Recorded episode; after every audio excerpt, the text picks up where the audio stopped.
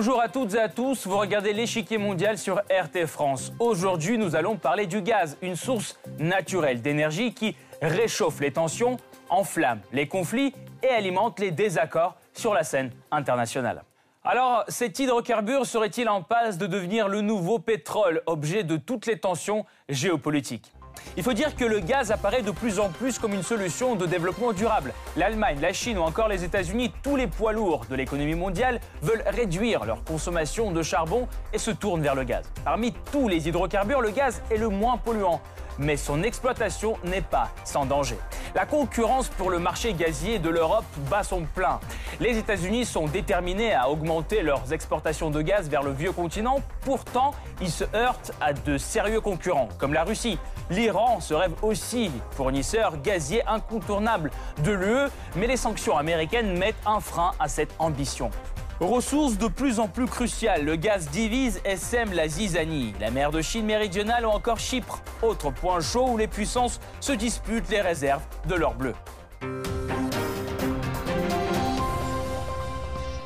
Avant de poursuivre, voici ce qu'il faut savoir sur cette énergie fossile. C'est le Blitz. D'abord, petit rappel scientifique. Le gaz naturel est en mélange, principalement du méthane, mais aussi du propane, du butane, de l'éthane et du pentane. Il n'a pas de couleur ni de goût, ni d'odeur. Ensuite, le gaz est moins polluant et moins cher que les autres sources d'énergie fossile. Il est donc considéré comme une solution de transition vers les énergies renouvelables. Mais en comparaison avec le soleil et le vent, le gaz présente de nombreux inconvénients. Très explosif, il provoque parfois des incidents meurtriers, comme en témoignent les récentes explosions à Magnitogorsk et à Paris. En outre, bien que moins polluant, que le pétrole, le gaz émet du CO2 lors de sa combustion et son impact sur l'environnement est donc considérable. Le gaz naturel devient aujourd'hui un combustible précieux. Il serait essentiel dans le passage vers les énergies renouvelables. Moins nocif et moins cher que le pétrole et le charbon, le gaz suscite l'intérêt et le marché gazier est en plein changement. Plus gros producteur de gaz naturel, les États-Unis se déclarent prêts à augmenter leurs exportations vers l'Europe mais un concurrent lui fait face. Nord Stream 2, le projet de gazoduc russe chéri par Moscou, et l'UE se retrouve bien malgré elle au centre de ce conflit d'intérêts. L'Iran se fixe un objectif ambitieux sur le marché du gaz, mais les sanctions américaines lui barrent la route. En Asie de l'Est, le gaz empoisonne également les relations de la Chine avec ses voisins. La dispute prend source en mer de Chine méridionale, où des gisements dans les territoires disputés continuent d'être exploités. Alors pourquoi l'importance du gaz s'est-elle accrue durant ces dernières décennies? Qui en possède le plus dans le monde? Le gaz américain est-il capable de faire concurrence au gaz russe en Europe? Comment l'Iran compte-t-il contourner les sanctions de Washington? En quoi consiste le conflit gazier entre la Chine et ses voisins? Pour faire le point sur la question, nous rejoignons Samuel Furfari, professeur de géopolitique de l'énergie à l'Université libre de Bruxelles. Monsieur Furfari, bonjour. Bonjour. Pensez-vous que le gaz naturel soit l'énergie fossile du futur? Pourra-t-il, selon vous, remplacer le charbon vers 2030, comme le prévoit l'Agence internationale de l'énergie? Ce qui est certain, c'est que le gaz naturel est la surprise de ce siècle, ou même de la fin du siècle dernier. Euh, pendant 16 euh, euh, ans, entre 1974 et 1991, en Europe, il était interdit de construire des centrales au gaz parce qu'on pensait qu'il n'y avait plus assez de gaz. Et puis aujourd'hui, on se rend compte que grâce à la technologie, il y a des réserves de gaz énormes partout dans le monde.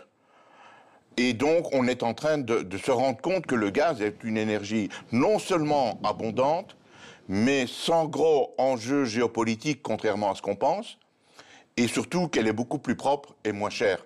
Et donc, oui, je pense que le gaz va, euh, la demande de gaz va croître dans le monde, c'est certain. On reviendra euh, sur la question des enjeux euh, géopolitique un peu plus tard. Euh, quid des aspects négatifs du gaz comme son explosibilité ou les émissions de CO2 euh, Pourra-t-on les supprimer dans les prochaines années? L'explosibilité est une question technique résolue depuis longtemps. Si on prend les bonnes pratiques, il n'y a plus de problème. De temps en temps, il y a une explosion à gauche et à droite, c'est évident, mais c'est dû à des manquements de, de manutention et des manquements d'attention. Euh, on utilise le gaz depuis suffisamment longtemps que pour savoir qu'on peut maîtriser tout cela. De plus, le gaz naturel, le méthane, est un gaz plus léger que l'air. Et donc, il, s'échappe vers le haut. Contrairement au gaz propane et butane qui, lui, est plus lourd que l'air et qui reste au sol. Donc, de ce côté-là, il n'y a vraiment pas de gros soucis à se faire. Le problème sur les émissions de CO2, euh, bah, c'est une énergie fossile, donc elle produit du CO2, bien entendu, mais beaucoup moins que toutes les autres énergies euh, fossiles, parce que le, rapport carbone-hydrogène est favorable pour le méthane. Quand on brûle, on forme plus de... Ah, l'hydrogène donne plus d'énergie que le carbone, et donc on produit beaucoup moins de CO2. Donc c'est une solution pour diminuer radicalement les émissions de CO2. Si on devait remplacer tout le charbon du monde par, le gaz naturel, eh bien, on diminue drastiquement les émissions de CO2, on atteint les objectifs que l'on voudrait atteindre. Justement, selon l'ONU, le gaz est une sorte de pont vers l'énergie renouvelable. Certains experts estiment même que la transition sera achevée euh, vers 2050. Est-ce un délai réalisable ou le gaz sera-t-il prédominant au milieu du 21e siècle? J'aime bien cette notion de pont parce qu'elle démontre qu'aujourd'hui, il n'y a vraiment pas de solution. Les énergies renouvelables ne sont pas une solution. Et c'est pour ça qu'on dit on va tolérer en quelque sorte le gaz et on va parler de pont en disant on va aller vers 100% d'énergie renouvelable grâce à un pont gaz. Moi, je prétends que ce n'est pas un pont, ça être un viaduc ou un très très très long pont parce que le gaz ayant tellement d'avantages qu'il va être la source d'énergie principale de ce siècle et encore une partie du siècle suivant. D'après l'Agence internationale de l'énergie, il y a pour plus de 220 années de gaz. Et comme c'est une énergie qui est bien répartie dans le monde, malgré des grands pays comme la Russie et, l'Iran, euh, le marché du gaz va se développer et c'est un très très long pont. Merci beaucoup euh, Samuel Furfari. Nous allons poursuivre notre analyse, mais nous vous retrouverons en fin d'émission pour plus de détails sur la question. Trois poids lourds du marché gazier, les États-Unis, la Russie et la Chine, augmentent considérablement leur consommation de gaz en 2018. Selon les sources officielles, le leader de cette tendance est Pékin avec une croissance de 18,1% les Américains en ont consommé environ 12% de plus qu'en 2017. La Russie arrive en troisième position avec 9,2% de consommation en plus. La demande en gaz s'accroît progressivement en Iran, en Arabie Saoudite et au Canada. À l'échelle mondiale, cette hausse est d'environ un quart par rapport à l'année 2009. Selon l'Agence internationale de l'énergie, le gaz pourrait devenir la deuxième source d'énergie fossile d'ici 2030, juste entre le pétrole et le charbon. Ce dernier devient de moins en moins populaire. L'exemple de l'Allemagne le démontre bien. Fin 2018, ce pays ferme officiellement sa dernière mine de houille et veut renoncer complètement au charbon vers 2038. Si nous sortons du charbon et de l'énergie nucléaire, nous devons dire honnêtement aux gens que nous aurons besoin de gaz naturel. En effet, l'abandon progressif du charbon prend un caractère mondial. Aujourd'hui, 30 pays, notamment le Canada, le Royaume-Uni et la France, font partie d'une alliance dite anti-charbon. Créée fin 2017, elle rassemble les États qui veulent se débarrasser de cette source d'énergie afin de poursuivre la transition écologique. L'objectif final est le passage aux énergies renouvelables. Or, selon l'ONU, il est impossible sans le gaz. Et voilà pourquoi. Tout d'abord, ainsi que nous l'avons évoqué, le gaz est moins nocif. Le gaz émet une fois et demie moins de CO2 que le charbon et environ 20% de moins de CO2 que le pétrole. Cette source d'énergie est aussi moins chère et plus facile à exploiter. Une fois les réseaux de distribution mis en place, le gaz peut être directement desservi dans les zones à forte densité de population. Néanmoins, à la différence de l'énergie renouvelable, le gaz possède de nombreux inconvénients. Par exemple, il explose. Comme le 4 juin 1989, lors de l'un des accidents ferroviaires les plus meurtriers de l'histoire. Une fuite de gaz sur un gazoduc près d'Oufa en URSS crée un nuage hautement inflammable. Celui-ci se propage vers le chemin de fer. Deux trains de passagers transportant de nombreux enfants, l'un revenant des vacances sur la mer Noire, l'autre s'y rendant se croise. Une étincelle apparaît, c'est l'explosion. Sa puissance est estimée à 10 000 tonnes d'équivalent TNT. Les conséquences sont désastreuses. 575 victimes et plus de 600 blessés. Mais le danger du gaz n'est pas que dans son caractère explosif. Il est certes plus propre que le pétrole et le charbon, mais son impact sur l'environnement ne doit pas être minimisé. Le gaz émet tout de même beaucoup de CO2 lors de sa combustion. Seul le processus de torchage du gaz associé au pétrole totalise près de 1,5% des émissions mondiales de dioxyde de carbone. Et la combustion non complète du gaz naturel entraîne des émissions de méthane, un gaz à effet de serre 25 fois plus puissant que le CO2.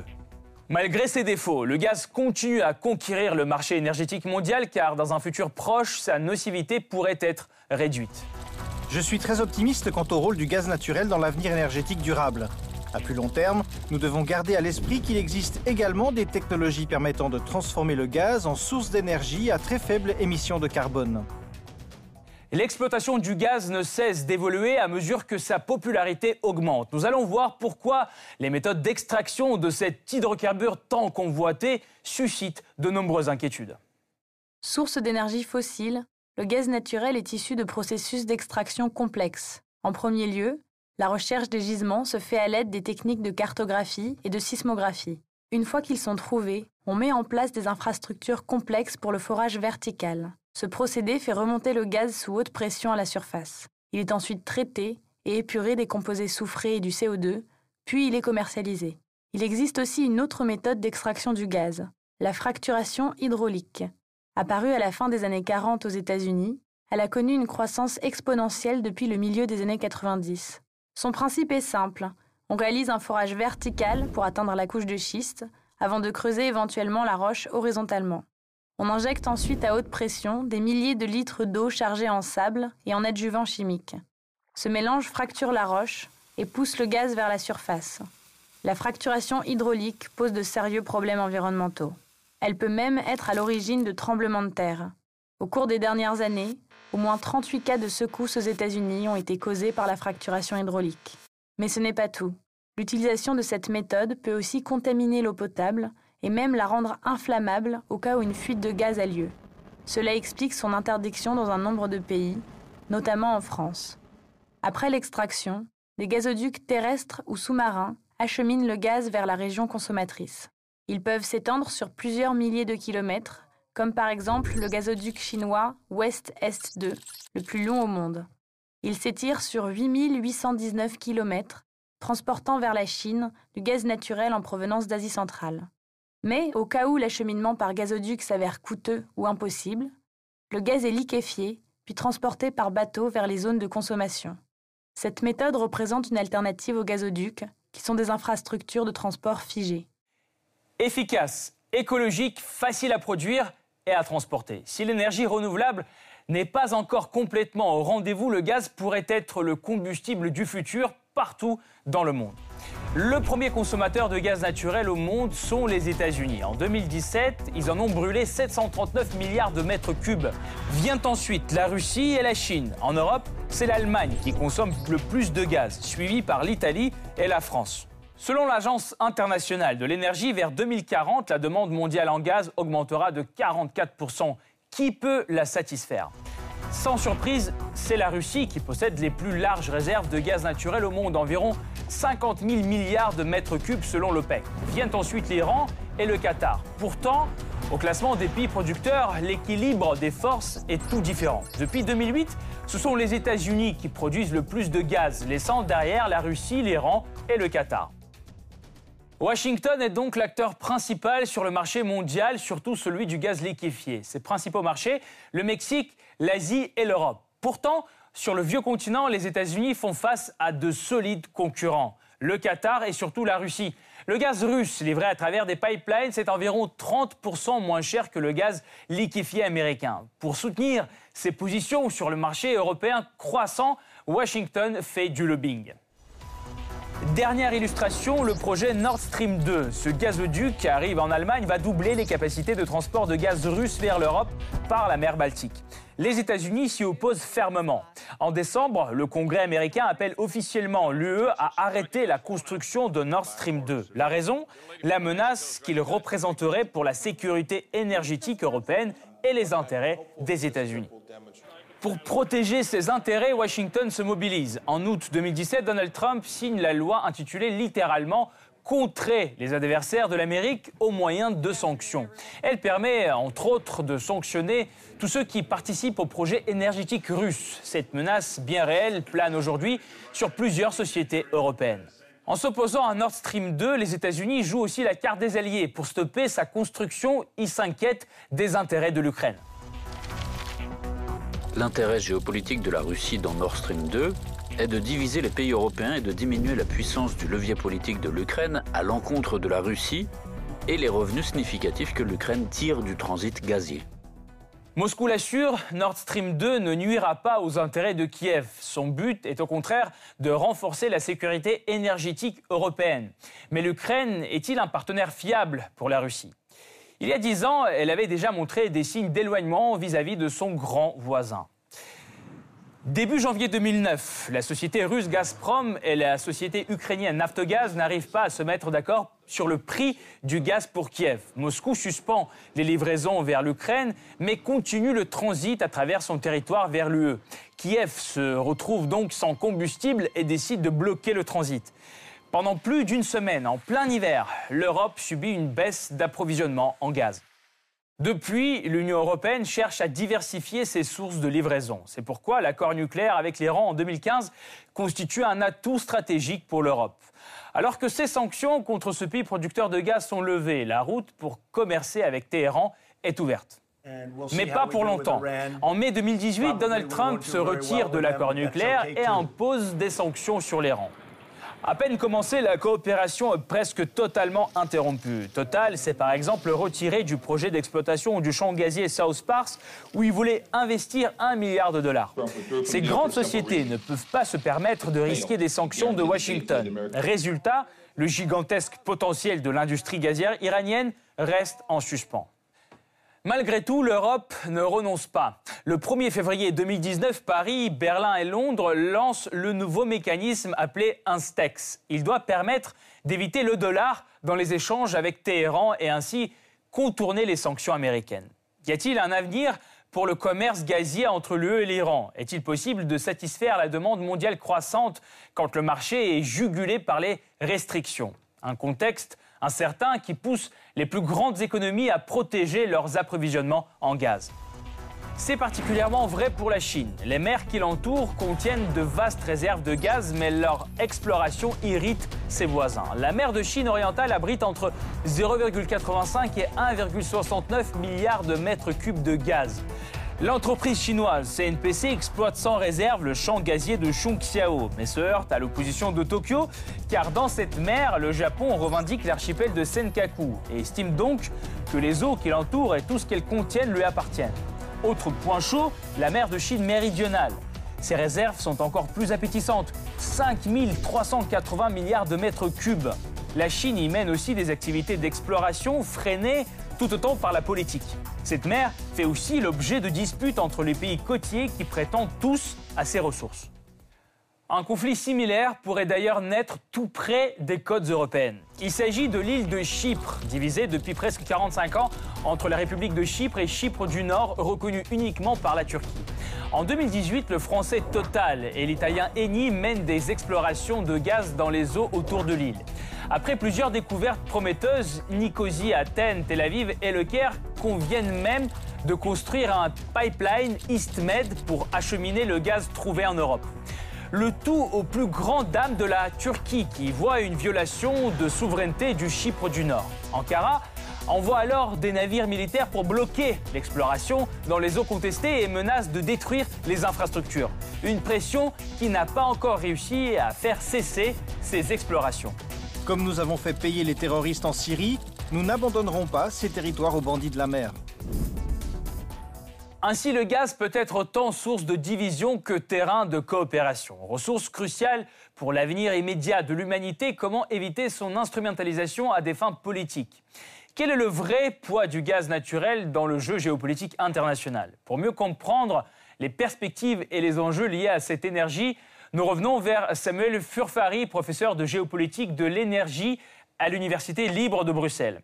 Monsieur Fonfari, je reviens vers vous avec la question suivante. Je voudrais maintenant parler géopolitique. Aujourd'hui, les États-Unis accusent la Russie de vouloir utiliser Nord Stream 2 comme levier politique contre l'UE. Serait-ce une manière de rendre leur propre gaz incontournable? On ne se rend pas compte que la géopolitique du gaz a basculé. Elle a basculé il y a quelques années, vers 2010-2014, euh, parce qu'on se rend compte aujourd'hui qu'il y a beaucoup de gaz dans le monde. Dans le temps, on pouvait penser que des pays, et pas nécessairement rien que la Russie, pouvaient jouer sur cette abondance de gaz dans leur pays pour euh, tirer les leviers de la géopolitique du gaz. Aujourd'hui, ce n'est plus comme ça. Il y a du gaz partout dans le monde et donc le marché devient fluide et c'est le prix qui va déterminer où va aller le gaz. Le gaz américain arrive déjà en Europe mais le gaz russe étant tellement abondant avec des conduites qui existent et qui existeront, euh, peut très bien concurrencer le gaz américain. ce qui va se passer à la fin, c'est un marché concurrentiel. C'est le prix qui va déterminer qui va vendre du prix du gaz en, Europe. Ça sera peut-être même pas du gaz américain ou pas du gaz euh, euh, russe, ça sera peut-être du gaz australien ou du gaz du Mozambique ou bien du gaz d'Israël, ou bien du gaz d'Égypte. C'est le marché qui va décider. Et donc, un tube est là pour transporter, un, terminal est là pour recevoir, mais le marché décidera d'où viendra le gaz. Mais euh, quand même, pensez-vous que le gaz américain réussira à s'installer sur le euh, marché européen? Sera-t-il concurrentiel? Ben, C'est justement la, bonne question. Euh, pour l'instant, les États-Unis vendent plus de gaz en Europe qu'en Chine et en, général en Asie. Parce que le marché est un peu saturé là-bas, il y a eu des stocks importants, et donc pour l'instant, c'est surtout vers l'Europe que, vient le gaz américain.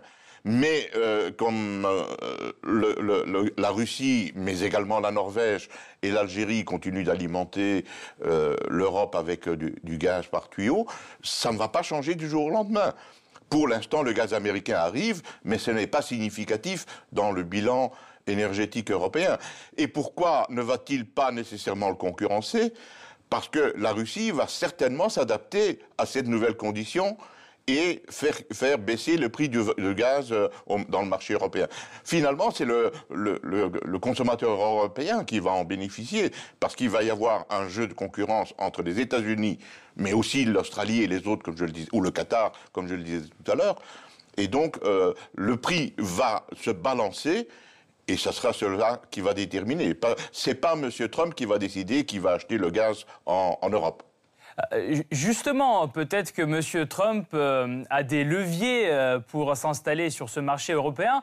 par exemple, l'Iran, qui possède les plus grandes réserves de gaz naturel au monde, mais dont les exportations sont limitées à cause des sanctions américaines, justement. Pensez-vous qu'il y a un lien entre le retrait des États-Unis de l'accord nucléaire iranien et leur souhait de bloquer le retour de Téhéran sur le marché mondial du gaz? Je dois dire qu'en en, 2015, lorsqu'il y a eu cet accord, j'ai publié un papier pour expliquer que dans cet accord, il y avait 65 fois le mot pétrole et de nombreuses fois le mot gaz. Euh, on l'appelle nucléaire, mais c'est un accord sur les hydrocarbures. Je me suis posé la question comment se fait-il que la Russie ait accepté cet accord? Parce que la Russie n'est peut-être pas n'a peut-être pas les plus grandes réserves, mais c'est pas loin. C'est pas loin de l'Iran. Et donc je me suis dit, pourquoi la Russie accepte-t-elle que l'Iran puisse rentrer de nouveau dans le marché des hydrocarbures? Et maintenant, on retourne la question en disant, mais est-ce que c'est les Américains qui veulent le faire? Non, je crois que finalement, c'est pas tellement tout cela. C'est que dans un aspect de la géopolitique du monde, qui est celui des tensions entre Israël et le monde arabo-musulman, il y a eu ce besoin de trouver cet accord nucléaire. Ce n'est pas à cause du gaz, ni du temps de monsieur, ou euh, de, l'accord de 2015, ni aujourd'hui. Et puis, de toute façon, euh, avant que l'Iran ne se mette à produire du gaz, il va passer beaucoup d'années, puisqu'ils n'ont pas la technologie. Et donc, non, je prétends que ça n'a rien à voir avec la volonté des Américains de vendre du gaz en Europe. De toute façon, euh, l'Iran n'a pas pour vocation de vendre du gaz à l'Europe tout le Moyen-Orient alimente surtout l'Asie. Hein, c'est une mauvaise impression que l'on a. les hydrocarbures du Moyen-Orient coulent à l'est et pas à l'ouest. L'humanité a souvent mené des guerres à cause de l'énergie. Au cours du XXe siècle, c'était plutôt le pétrole. Le gaz va-t-il remplacer, euh, le remplacer comme euh, raison euh, des futurs conflits? Ben, Figurez-vous que j'ai écrit un livre sur ce sujet, sur l'énergie de la guerre à la paix. Je pense qu'en en fait, on a tourné la page du XXe siècle où il fallait euh, parfois faire la guerre, pas toujours, parfois faire la guerre pour s'approprier des réserves pétrolières. C'est ce que les nazis ont fait hein, en allant d'abord en, Libye et ensuite en voulant euh, aller à, Bakou sur la mer Caspienne et ils ont été arrêtés par une bataille héroïque euh, des soviétiques à Stalingrad. Mais aujourd'hui, le monde a changé. C'est la technologie qui change le monde ce n'est plus la géopolitique. Aujourd'hui, la géopolitique suit les changements technologiques. Et puisqu'il y a eu tellement de changements technologiques, le, monde des hydrocarbures est super abondant, que ce soit en pétrole ou en gaz. Et donc, il y a maintenant une guerre, mais qui n'est plus une guerre entre pays, mais une guerre de technologie. Qui possède le plus la technologie d'un côté pour euh, produire mais également de l'autre côté pour consommer plus intelligemment, c'est-à-dire avec des économies d'énergie. Donc la guerre aujourd'hui, elle est au niveau de la science et de la technologie. C'est fantastique. Merci euh, beaucoup euh, Samuel Furfari. Je rappelle, vous êtes professeur de géopolitique de l'énergie à l'Université libre euh, de Bruxelles. Merci d'avoir participé à cette émission et d'avoir apporté votre éclairage. Cette partie-là n'est pas encore terminée. La semaine prochaine, une nouvelle partie vous attend avec d'autres pions sur l'échiquier mondial. À bientôt sur RT France.